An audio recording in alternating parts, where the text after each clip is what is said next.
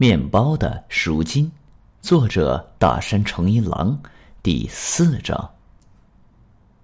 关于这起案件，你了解多少？也就只知道点皮毛。在警校的时候，曾经简要的学习过这起案件。就企业恐吓案而言，据说是仅次于格力高森永的重大案件。明天之前把搜查资料读完，全面掌握这起案件的具体情况。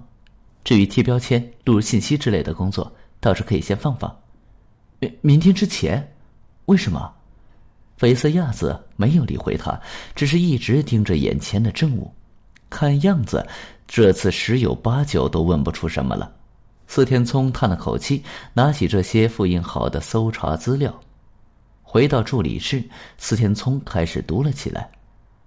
案件发生在一九九八年二月，东正、大正主板上市的企业中岛面包股份公司，也就是受害企业，当时的年销售额已经高达六千二百亿日元，在职员工有一万七千余人，是当之无愧的业内佼佼者。而在二月一日到二月八日期间。东京都内的各大超市却接连发生十四起在中岛面包公司生产的商品中发现钢针的事件。因为包装袋上有钢针，穿过之后才会留下了小孔，所以头针肯定是在成品包装之后，也就是成品入库再图配送，店面管理环节出现了纰漏。中岛面包公司花费了三天时间，对工厂责任部门人员和运输业者进行了调查，同时加强了工厂仓库的监视。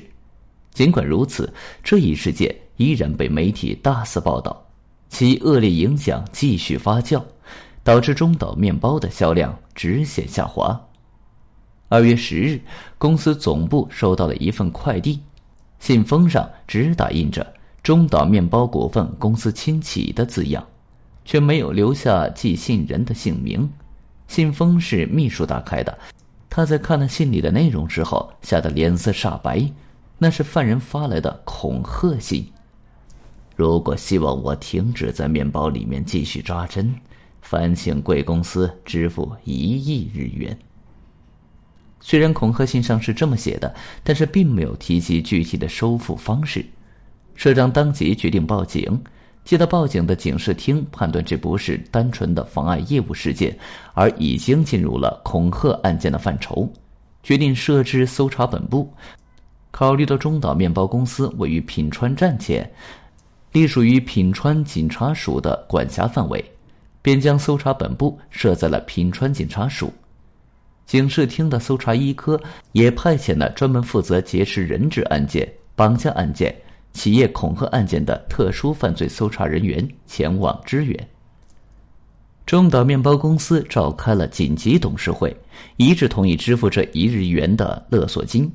虽然中岛面包公司是东正大正主板上市的大型企业，却是典型的家族企业。时任社长中岛宏树是创办人三代中的一把手，专务高木佑介是他的表弟。据说他们两人的对峙剑拔弩张，就连公司内部也分成了社长派和专务派两股势力。即便如此，在支付一亿日元勒索金这件事上，他们却难得的达成了一致。这起案件已经使公司蒙受了数亿日元的损失，他们已经没有时间再去终止销售和回收商品了。考虑到犯人也许会再次通过电话进行联络，搜查本部便给包括社长在内的公司高层的住宅电话安装了录音设备，以便通过 NTT 逆向锁定犯人所处的位置。然而，犯人却再也没有打电话过来。信封和恐吓信上的字都是打印出来的，不过这种型号的打印机是市面上常见的型号。因此很难凭此追查到购买者的信息，而不管是信封上还是恐吓信上都没有留下犯人的指纹痕迹。搜查本部调取了事发超市的监控录像，由于人流量众多、画面不清等众多因素，始终无法确定嫌疑人。随后，二月十八日，犯人终于有了新的动态。就在当天，公司收到了犯人的第二封恐吓信。把钱装进手提箱里。二月二十一日星期六晚上七点，社长带上手提箱，从家里亲自驾车出发，沿着第一精兵大道一路向北。至于之后怎么走，届时会给出指示。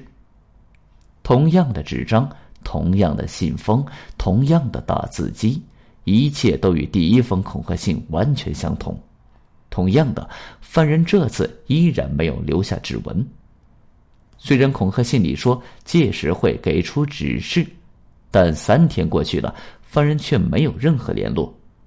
二月二十一日晚上七点，中岛社长如约将装有一日元现金的手提箱带上了自己的丰田私家车，从位于大田区山王二丁目的家中驱车出发了。中岛社长在衣领下安装了微型的麦克风。如此一来，在他与犯人见面或通话的时候，搜查员就能通过麦克风窃听到他们的对话内容。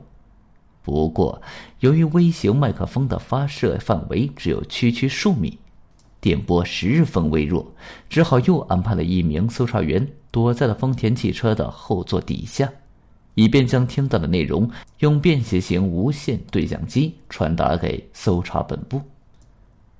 中岛社长的汽车刚一出门，追踪组的车队便悄悄的跟了上去。因为事先已经对追踪组的警车进行了精心的伪装，所以从外观看上去已与普通的车辆无异。丰田汽车和追踪车队一起开进了第一金兵大道，随后一路向北驶去。晚上七点十分，车刚刚驶过南品川四丁目的十字路口。中岛社长的手机突然响了起来，现在怎么办？中岛社长向躺在后座底下的搜查员询问道：“很有可能是犯人打来的，请先靠路边停车接电话。”搜查员回答。于是中岛社长赶紧把车停在路边接听电话。果不其然，的确是犯人打来的。八点十分之前。把车开到千叶县我孙子市市政府前，下达了指令之后，便挂断了电话。搜查员从中岛社长那里听取了通话的内容，马上把对话内容用无线对讲机汇报给了搜查本部。这么一来，搜查本部大大的缩小了嫌犯的范围。犯人知道社长的手机号码，所以应该是社长身边的人。而且可以变声，也恰恰印证了这一点。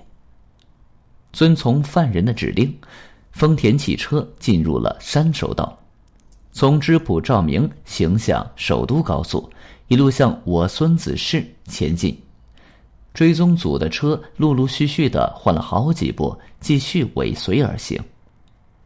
晚上八点零二分，车子终于抵达了我孙子市市政府的大门前。八点十分，犯人给社长的手机打了第二个电话。